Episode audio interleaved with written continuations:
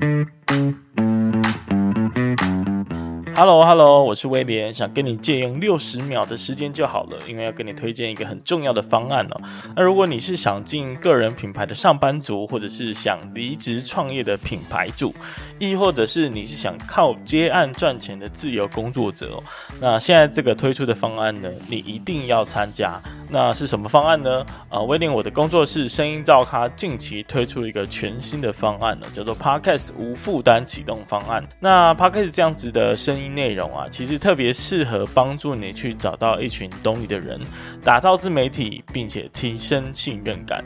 那在过去呢，其实要建立一个 Podcast 节目需要三大阶段，分别是设计、企划以及制作。但这样通常它的预算会比较高。那所以呢，为了要降低制作的门槛。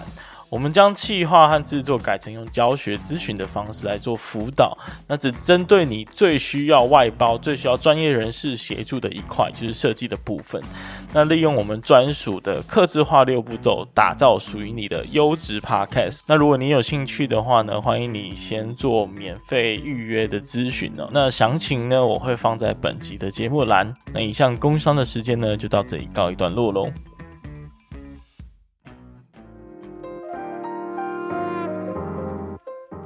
在开店或者是任何的创业都不应该要犯下这个问题，就是不应该要是一个平均分配的呃权利或义务。呃，我我为什么觉得平分不好？是因为人性是没有办法去平等的分配一件事情。比如说一半一半的这个一个体系里面，你永远觉得另外一个人没有做到一半，然后另外一个人也永远觉得你没有做到一半。所以呢，就会产生互相彼此的这个质疑。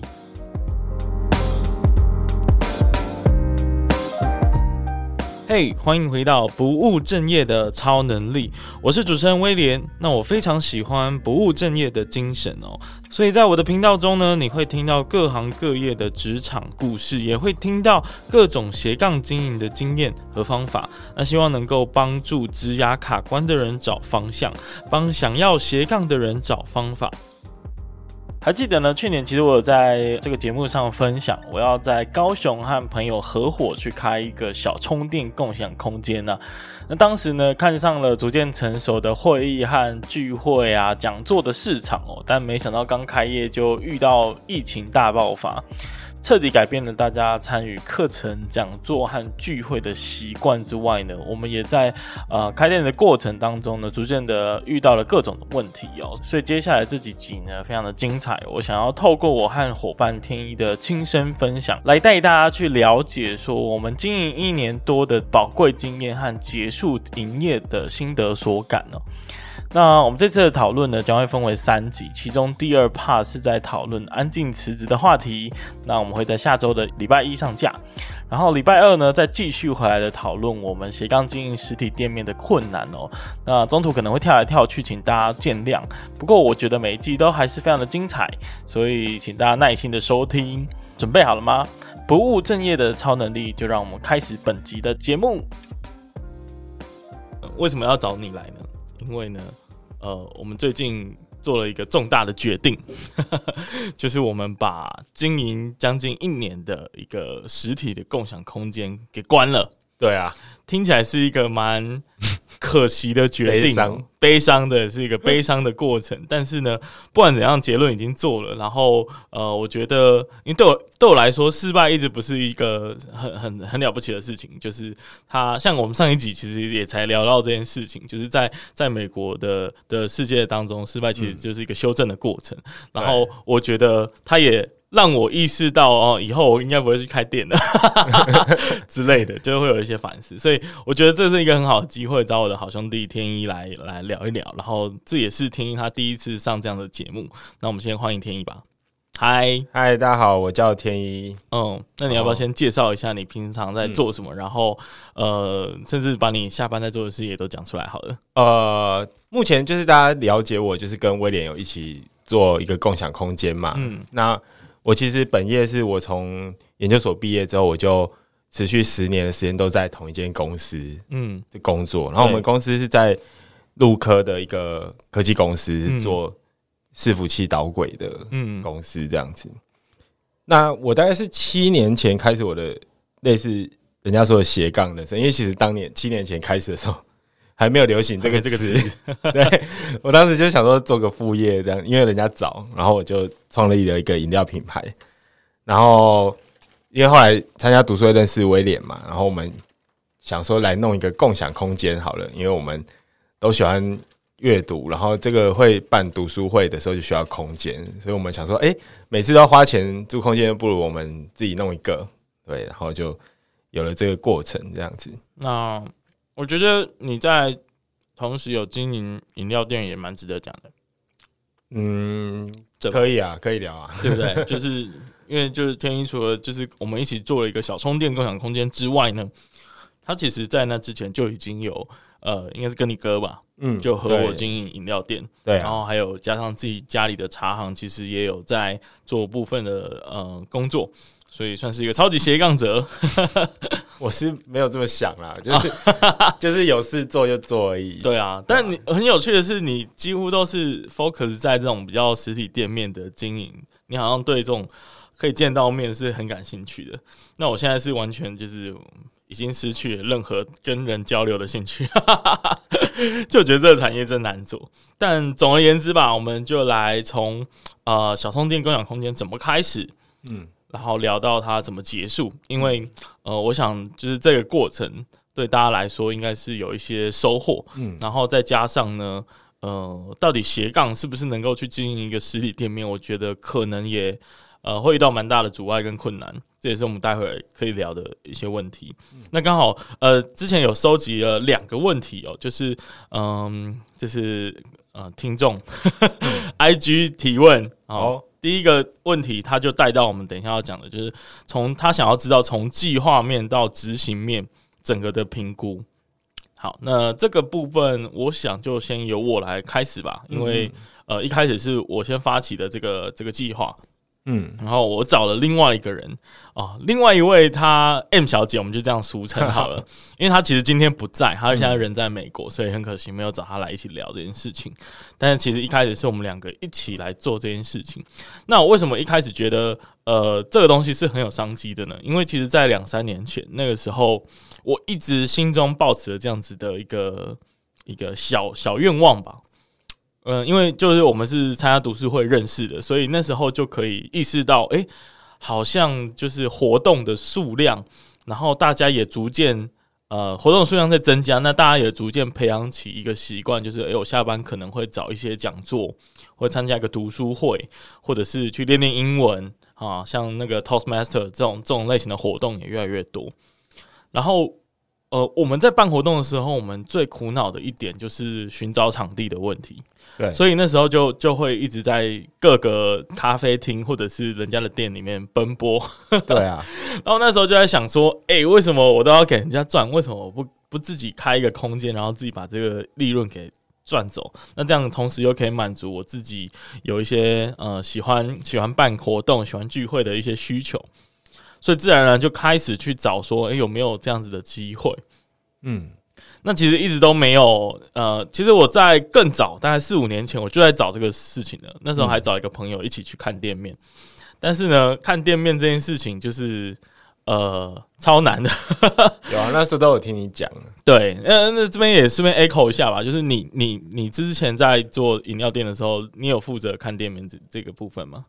其实刚好也没有，刚好也没有。一开始选的时候，因为我不管是小充电还是嗯，还是我的饮料品牌，都是他们已经先起步哦，一小段然后你再加入这样，再加入的哦，那蛮有趣的。那你的角度应该会很不一样。好，那我就继续说，就是在选店面的时候，其实那时候就是是没有呃找到很好的选项，嗯，要么就是太贵，要么就是嗯、呃，可能它不是这么的适合。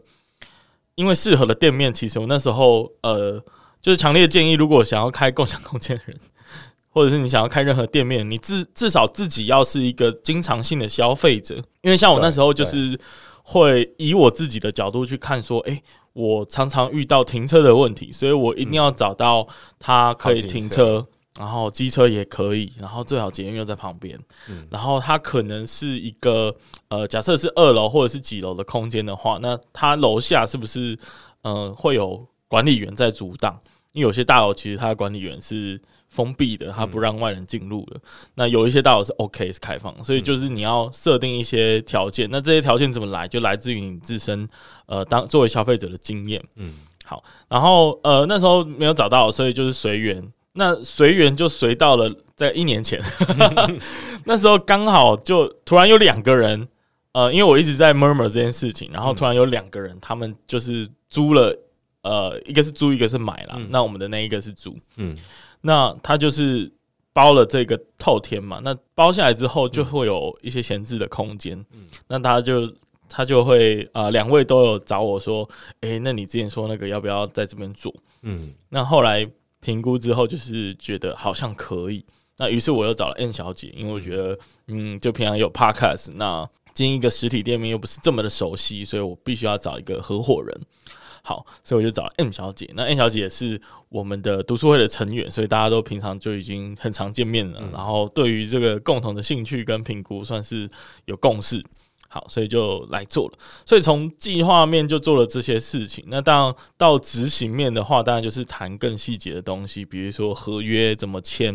嗯。然后，嗯，再来就是你的内部的装潢、硬体的设备怎么去规划。那呃，我自己在。做的时候，其实很大部分参考了赵咖的这个这个过程，因为那时候录音师在建立的过程，我们其实也只是先把基本需求先做起来，嗯嗯，然后后来所有的硬体啊、呃，比如说麦克风，一开始其实我们也只有买两支，很省，我知道，对，就是各种东西都先先做六十分，然后呢，随着就是开始在接客的时候，你就会慢慢了解，哦，原来客户需要一个白板，如。然后客户需要有饮水机，客户需要有什么，那你就慢慢的再去增加，去增加你的服务的设备内容。那软体也是，就是你先做一套，然后呢，呃，六十分的这个系统，然后你再慢慢的升级，慢慢的升级。那所以呃，蛮建议就是大家都是用这种方式的，不要一次就到位，因为可能你不一定知道你的客户是喜欢哪一种类型的。所以，嗯，大概是从计划面到执行面，我觉得我讲的很粗略啦，所以看天一有没有什么要补充的。我觉得刚才就是威廉讲的，呃，你说很粗略，可是我觉得其实就是整个流程脉络都有讲到，嗯，嗯嗯。然后，若如果我是以听众角度来回馈的话，我就会听到说，哎，首先第一个是你是有预设好一个。刚性的条件在选地点、嗯嗯嗯、哦，我要什么要什么，然后我不要什么，然后如果这个场地有符合，才进入考虑，嗯、而不是因为有时候我们如果是大家比较常遇到是租房子嘛，有时候你去，然后那个业务就话术，然后就讲的很漂亮，然后你就啊好心动，然后就超预算，要不然就是被他的优点迷惑，然后没有注意到他的缺点，嗯嗯，那不是你要的之类的，对。所以我觉得威廉这部是每个创业者。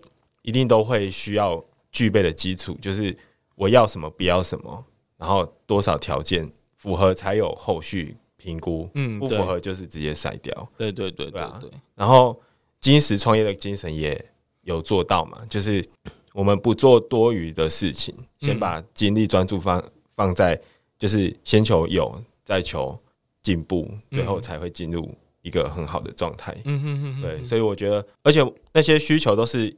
出现，然后我们去对应，哦，就是我们一开始没有饮水机，然后需求出现，然后我们去符合，然后一开始没有那么多呃移动式的桌椅，对，然后需求出现去符合，嗯嗯嗯，对，我觉得这都是很好的经验分享，这样子，嗯嗯嗯，对啊，嗯。我我觉得接下来可以直接进入嗯下一个大家关心的议题了，就是怎么结束的。因为我刚你你讲的过程，我就想到很多嗯，就是我们之前考虑不周的点。那呃，或许我们可以借由分享失败的过程，然后跟大家分享，嗯，究竟哪一些点可以再做得更好。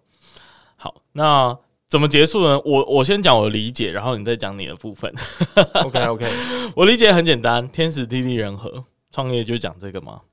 那天时当然，呃，我必须很老实的说，在疫情的影响下，真的改变了很多人的行为。嗯嗯，对啊，这个是不可否定的事实啊。其实你只要观察一件事情，就有非常非常明显的改变了。就去查 Acupass，就是活动通。对啊，它有个超级明显的改变，就是以前呢、啊，大部分的活动都是实体的，应该说只有实体的活动，线上可能占不到一成。对啊，但是疫情爆发之后啊，线上活动整个整个大爆发。然后实体的活动数量就减少的非常非常多。对啊，那这就是一个很严重的硬伤了，因为呃，代表这个市场已经改变了，而且这个改变呢，还有可能是不回头的，因为有些人他一旦发现了线上的好，他可能就或者他已经习惯了线上的。呃，活动方式、讲座方式、嗯嗯、授课方式，他可能就不会再回头了，因为他发现，诶、欸，线上其实他也可以达到他的效果，而且他还找到一个适合呃做线上的一个方法，嗯嗯，他真的可能就不会回头了。那这是我觉得很可惜的一个天使的问题。那，呃、欸，那你来先来讲一下天使的部分。其实我也觉得疫情的影响真的很大，嗯，而且不要说就是来我们这里的消费者，连我自己那个时候，我们不是转型尝试在小充电的架构之下做线上的活动嘛？对啊，然后那个时候 那个参加者不是超多的吗？对啊，多到就是直接超越我们平常实体的人数，对，倍是倍数的超越，对对对对对，对。然后那时候我们做做到后来，我们想说，还是我们就改做线上 的。对，那个行为直接大改变，蛮有成就感 的。必须老实说，没什么努力，然后一堆人来这样，对对对对，然后钱钱就进来了。对，所以嗯、呃，真是真的是一个大环境的改变啊。然后这个不可逆的转变，其实也是我们判断结束的一个很重要的时机。当然，现在我觉得可能会慢慢的回温，嗯、可是那个感觉跟以前一定是不一样的。大家会回到实体。他可能更在意的东西是人跟人的互动才能够发挥的东西。嗯，嗯，对。那跟以前我们就是直觉想到就是碰面，然后聚会，然后办活动讲座的那一种感觉是完全不一样的。嗯，好，再来呢，地利跟人和。地利其实我觉得没有什么太大的问题啊，毕竟我们呃租用的那个空间算是一个还不错的的地点。对啊，对，地点很好，而且租金又很合理。对对对，但、啊、但我觉得硬要提的话，我觉得有有一点其实是蛮值得一提的，就是呃，因为我们呃，毕竟我们是在小商店是在二楼，嗯，那二楼就会遇到一个跟其他楼层联动的问题，嗯。嗯，因为我们那时候一楼是早餐店。对，然后二楼是呃小充电，就是共享空间。对，然后三楼以上呢是呃一些月租的套房，对，月租的套房。对，所以就会发现发现，如果你这三个东西是没有办法整合成一个主体的话，嗯，其实会遇到一些阻碍，因为呃三个楼层呃应该说三个功能的的的使用彼此。它可能会阻碍到对方，对啊，因为我觉得光动线就是很大的问题。对对对，大家的需求不一样。因为我假设我今天是三楼以上的住户，嗯，我当然希望我进出的时候不要就是一堆陌生人在我家楼下，嗯，进进出出，然后对，就是如果我想象我是住户的话，我的需求是这样，嗯嗯，那一楼开店这个大家普遍来说还能接受，嗯，然后二楼还有。共享空间聚会，这个就开始有一点点会会会有顾虑。对对对，会有顾虑。所以其实就是像你刚讲的是三楼以上的这些住户他们的看法嘛。那其实对于像对于一楼的早餐店来说，楼上有住户可能进进出出，呃，或许有加成效应。可是二楼有另外一群客户就会显得很突兀。那对于呃在二楼的我们来说，会遇到一楼的这个嗯。等于说，早餐店会有开门、关门、营业的时间。嗯，然后呢，一楼的空间是不是一个很欢迎大家前来的空间？这也是一个很大的重点。因为假设一楼是呃早餐店是关门的，它可能中午就结束它的营业时间。嗯，那它的灯可能就关下来了，对啊，就没有一个营业中的对，然后人可能就走了，对人走茶凉，对，你就变得就是他没有办法给二楼一个很好的等待区域，是是欢迎大家的那种，给人家的感受是很很很很普通的，就是没有那一种宾至如归的感觉。所以要怎么去改善这件事情？其实这是我觉得，我后来在看这件事情，觉得呃，刚好就是。嗯，我们我也请教了，就是啊、呃，我们现在在录音的这个空间其实是共享空间，就是我之前也访问过他，嗯、就是刘老板，嗯，那他对空间跟这种商业的地产的经营是很熟悉的。他其实就给我一个建议说，其实我们当初在规划的时候，应该是要把三个功能要规划在一起，也就是说，你不能让各个 function 彼此成为另外一个 function 的嫌恶设施。它应该要能够发挥加成的重效，就是你一加一加一应该要大于三。嗯，那也就是说，你早餐店跟呃二楼的空间有办法在装潢上有一个联动，它的服务的系统、它的人员、人力资源的分配是不是可以呃合并去做一个整合？嗯、那三楼以上的这些住户是不是能够呃？把它拉到二楼跟一楼去做互动，让他们觉得他们来租这里反而是要付更多的钱，而不是说哦哦，因为这边有一些呃阻碍的设施，所以我我我我我可以折价给你，然后这个地方你要委屈你这样，不是这样，而是要让他们觉得说，诶，我很方便，我一楼就是早餐店，然后二楼还有一些活动可以参加，我觉得很棒，就是应该要把它做一个整套的规划啦。那这个是我们当初可能没有想到的一个地利方面的问题。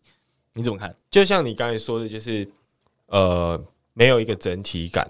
其实我觉得这个整体感最起初，如果说要做，要说我们起初的选择有欠考虑的关键，就是我们以为空间所谓的空间就是呃，我付你月租，然后你给我这个这个空间的使用权，嗯，就好了，嗯。然后因为以前我们租屋的观念就是希望房东离我们远远的，然后最好是收租的时候也用。汇钱的方式，嗯，就不要当面出现在我面前，然后收钱，然后在那边讲一些说，哎、嗯，你这个公共规则要怎样遵守，就没有，嗯。但是我们创业的时候，如果是这种整合式的空间的话，就我觉得就不能这样想，对，对，我们就要从源头，就是哎、欸，我们要做这件事，有没有办法跟你合作出一个重效？对，然后他也要有这个共识，然后他也愿意付出一些东西来共同成就这个共重效，嗯，然后。事情才会就是不会才会顺利，不会像我们遇到的瓶颈嗯这么多这样、嗯。对对对，我们那时候遇到最大的瓶颈，真的就是各方面是没有办法联合在一起的，嗯、所以就会有很大的落差感。然后很大的落差感，它的那个回圈是转不出来的。它可以呃，理论上如果你整合在一起，应该会越来越有正向的回馈。嗯、但是我们是其实是卡死在那边的，就是，只能。单靠我们的力量，那这样就会比较薄弱。然后，呃，各方面其实都还是呃欠缺经验吧。我觉得，就是以后如果在做这种比较整合性的空间的时候，还是要去做整体的规划，其实是比较好的。对啊，其实我们当初如果有想好的话，因为其实因为这个总要总。我们的房东也是我们的朋友啊，对对，对，可是我们也是认识的。其实后来在整个谈结束的过程中，就是其实也发现，就是诶，他其实也看得见这件事情的价值。嗯嗯，是我们一开始在运作的时候就没有建立这个共识。对对对对，对。如果说我们一开始运作的时候建立这个共识，而且有运行，让他看见价价值，对啊，我们应该会有不一样的光景。对啊对啊对啊，我觉得是，而且其实包含。就连风格、装潢的风格，一开始其实都可以用成一样的，对啊，让客户从一楼到二楼，他会觉得这是一个一致的空间，他会觉得，他会觉得他的门面是是很很给人家的整体感是很很很完整的，对啊，对，那这就是我觉得经验不足所导致的吧。当然，如果你是开店在一楼就没这个问题，但是一楼通常都很贵，超贵啊，对啊，像你们在做饮料饮料店的时候，应该就不太会需要考虑这个嘛。因为我们没有跟人家合作做品牌上的在同一个空间合作，所以的确没有这个问题。可是开设实体店面地点真的是太重要，对，真的是太重要了。就是你要怎么去评估说，呃，这方面的这部分的人流量其实是呃够的。对，而且有时候人流量够的地方也不一定就绝对是好，因为人流量够的地方就会聚集超多竞争对手，然后那个竞争对手就是。会瓜分掉。嗯，所以有时候会看到一些巷弄里的小店，但是它很有自己的特色，然后附近又没什么竞争对手的时候，它反而可以存活的很好。所以这件事情。真的是一个很大的学问，你知道市面上其实还有人在专门顾问这种事情的吗？有，我知道，啊、我知道，他直接帮你用很专业的方式找地点。嗯，对对对，我大概可以提供两个两个分享吧，就是呃，第一个是我在网络上看到的，就是一个 YouTube 的影片，它好像也是开共享空间哦。但他也是因为遇到疫情的关系，好像就有点差赛。不过他有转型了，但他有分享一段，就是他当初是怎么找地点的。这个我觉得大家可以参考。就他是去看那个 Google Map，然后 Google Map 不是针对那些店家，就已经存在的店家，他会分析他的人流量，嗯他会有个热门时段的分析，然后就可以看那个去推算说，哎，那这一区的人流量人流量到底是呃可以高到哪里？嗯然后可能在一定的人数。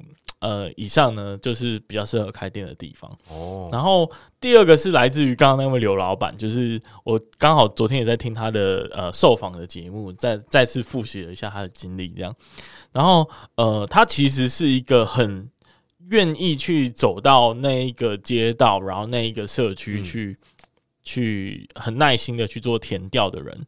就蹲点在那里，对，他就是真的就拿一个假设你对这个地方有兴趣，嗯，然后他就是每天来这边走走路，然后看一下附近有什么店家，然后观察这附近的人都是谁，然后是不是适合他自己的商业形态。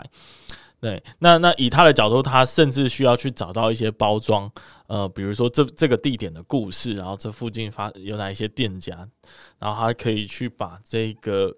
这个地方塑造的更有故事性。那当然，我们一般开店可能不用做到这个地步，但是我们需要知道这附近是谁。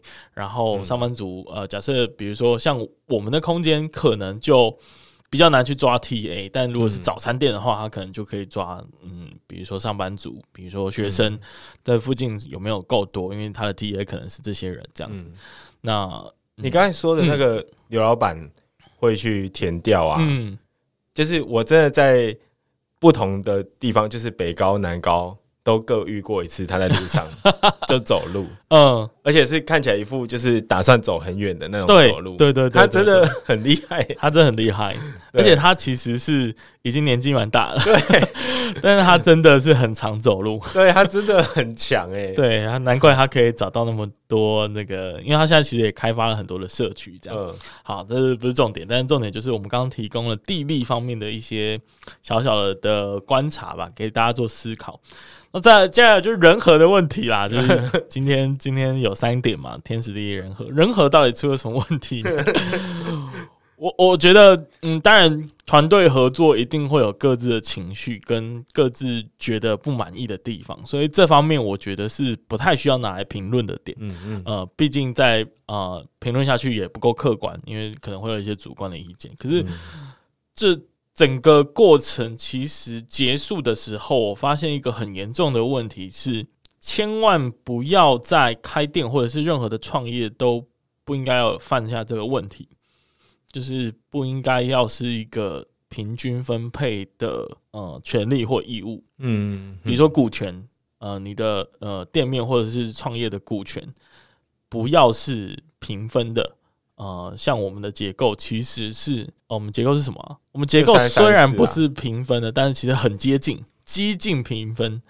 所以其实，呃，我我为什么觉得平分不好？是因为人性是没有办法去平等的分配一件事情的。就是，呃，我这是我的看法，大家可以自己参考。但我觉得人性是不可能平分的，就是在一个。比如说一半一半的这个一个体系里面，你永远觉得另外一个人没有做到一半，然后另外一个人也永远觉得你没有做到一半，所以呢，就会产生互相彼此的这个质疑，然后还有不信任，那很快的就会呃让这个呃。假设我们是在比喻一个前进的车子好了，那这个轮胎可能就转转不起来，因为我要往 A 方向，它要往 B 方向，就一直打结，那结论就是停在原地。嗯，所以我真的在嗯比较末期感受到很强烈的这个感觉。所以我会很希望之后，然后也很建议大家在任何的创业或者是合作里面，一定要有很明显的主从关系。这个主主从不不一定就是说我是老板，你是员工，或者是我是我是大哥，你是小弟，而嗯呃，只是说他的他的决策权，然后他的责任，他的权利呃相对比较高。那这样子的话，我觉得会会比较好，因为在一个组织里面呢、啊，我相信就是有一个嗯、呃、有一个。领导者，然后带领大家，大家会被感染。但是如果没有一个领导者的话，大家只会互相的推脱或跟质疑。这我的看法啦，不知道你怎么看？我觉得大致上都是对的。那我讲一下为什么之所以对，是因为比如说今天是有一个呃主主角，然后他是最大股东，好了，最大的老板，然后他也是对于要成就这份事业有着最大的决心与行动的人。那他一定会为他的决定负责。所以他在做每个每个选择的时候，他就会出来带头，然后出来讲说：“诶，现在方向怎么做？”那因为他也是理所当然的最大股东，所以大家其他的小股东或者是员工或者是合作伙伴就会听他的方向来做嘛。那我觉得，呃，这是因为这个连接很强烈哦，他是出最多钱，然后他做最多事，所以他下最多决策，这个连接很强烈，很直接。可是三方。平均合作的时候，其实最大的问题就是，我觉得不能去计算说，诶，我的付出跟对方的付出有没有相对等？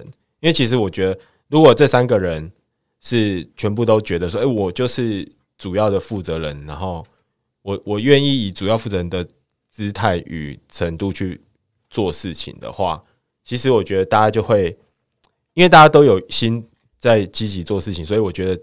就算会遇到说，哎，意见不合的时候，也绝对好过，就是，哎，我觉得他稍微比我多一点，他应该决做决定吧，或者是我只要跟他就好了吧，就是这种状态是完全不同档次的问题。就是如果大家都很积极的时候，就算遇到问题，也是讲一讲，然后有个决定出来就行动了。可是如果说我都是在计算说，哎，别人做的多不多，跟我做的会不会太多的时候，其实这就是。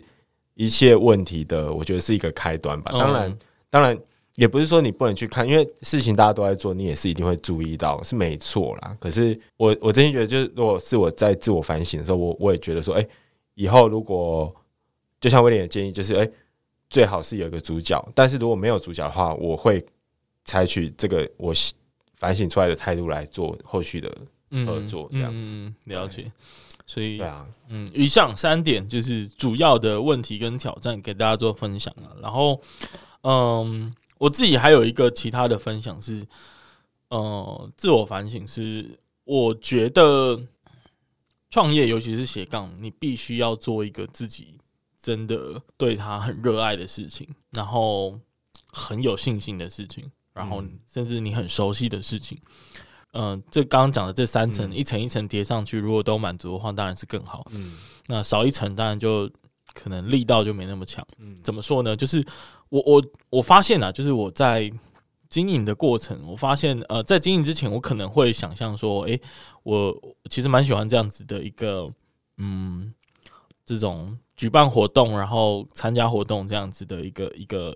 一个形态，嗯，但是呢，转换角色到我是经营一家实体空间的时候，嗯、呃，这些活动跟这群人对我来说是陌生跟没有共同的，不是在同一艘船上的时候，我好像就觉得没那么喜欢这件事情的，所以这是我觉得自我反省起来，我觉得我好像当初在评估的时候，并没有意识到自己其实可能。并不是特别热爱自己的东西，就是假设今天你创业要卖一个产品，你你一定要对自己的产品是熟悉的嘛，然后有信心的，你相信它会成功，并且你热爱你的产品，你觉得，因为你你要热爱你的产品，你才会在跟大家分享的时候，呃，能够能够感染到其他人，然后大家会觉得哦，那你的产品真棒，这样，嗯，我觉得我没有，嗯，非常的具备以上三点，嗯，对。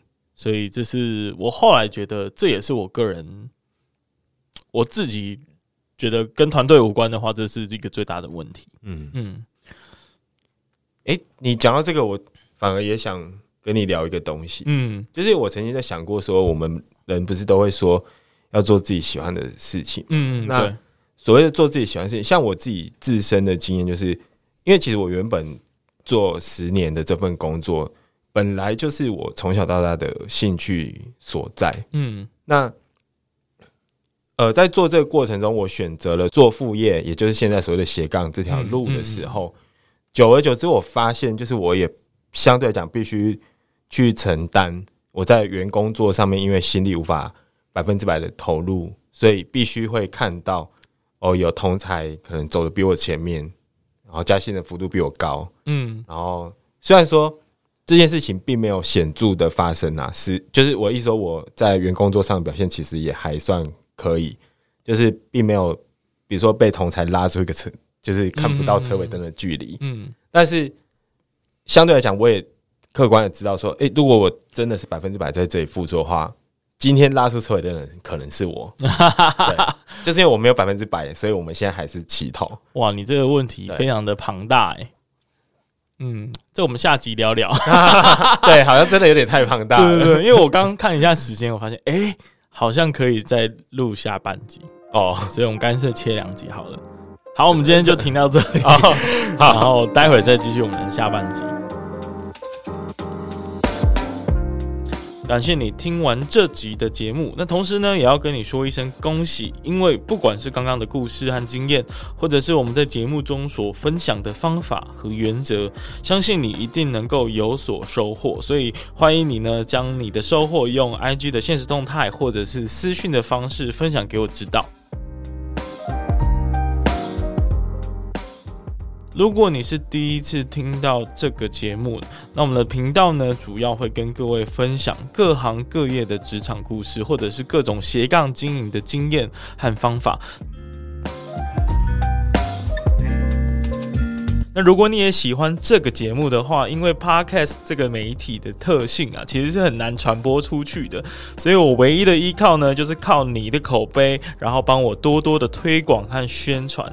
那更多人听呢，我就有更多的影响力，可以去邀请很多厉害的人继续来上我的节目。那最后最后，记得到各大 Podcast 平台订阅我的节目。那平时呢，我也会不时的在 IG 上更新斜杠经营的这些相关的内容跟生活。那如果有任何的想法和建议，也都可以在 IG 上找我聊聊。那我们就下次再见了，拜拜。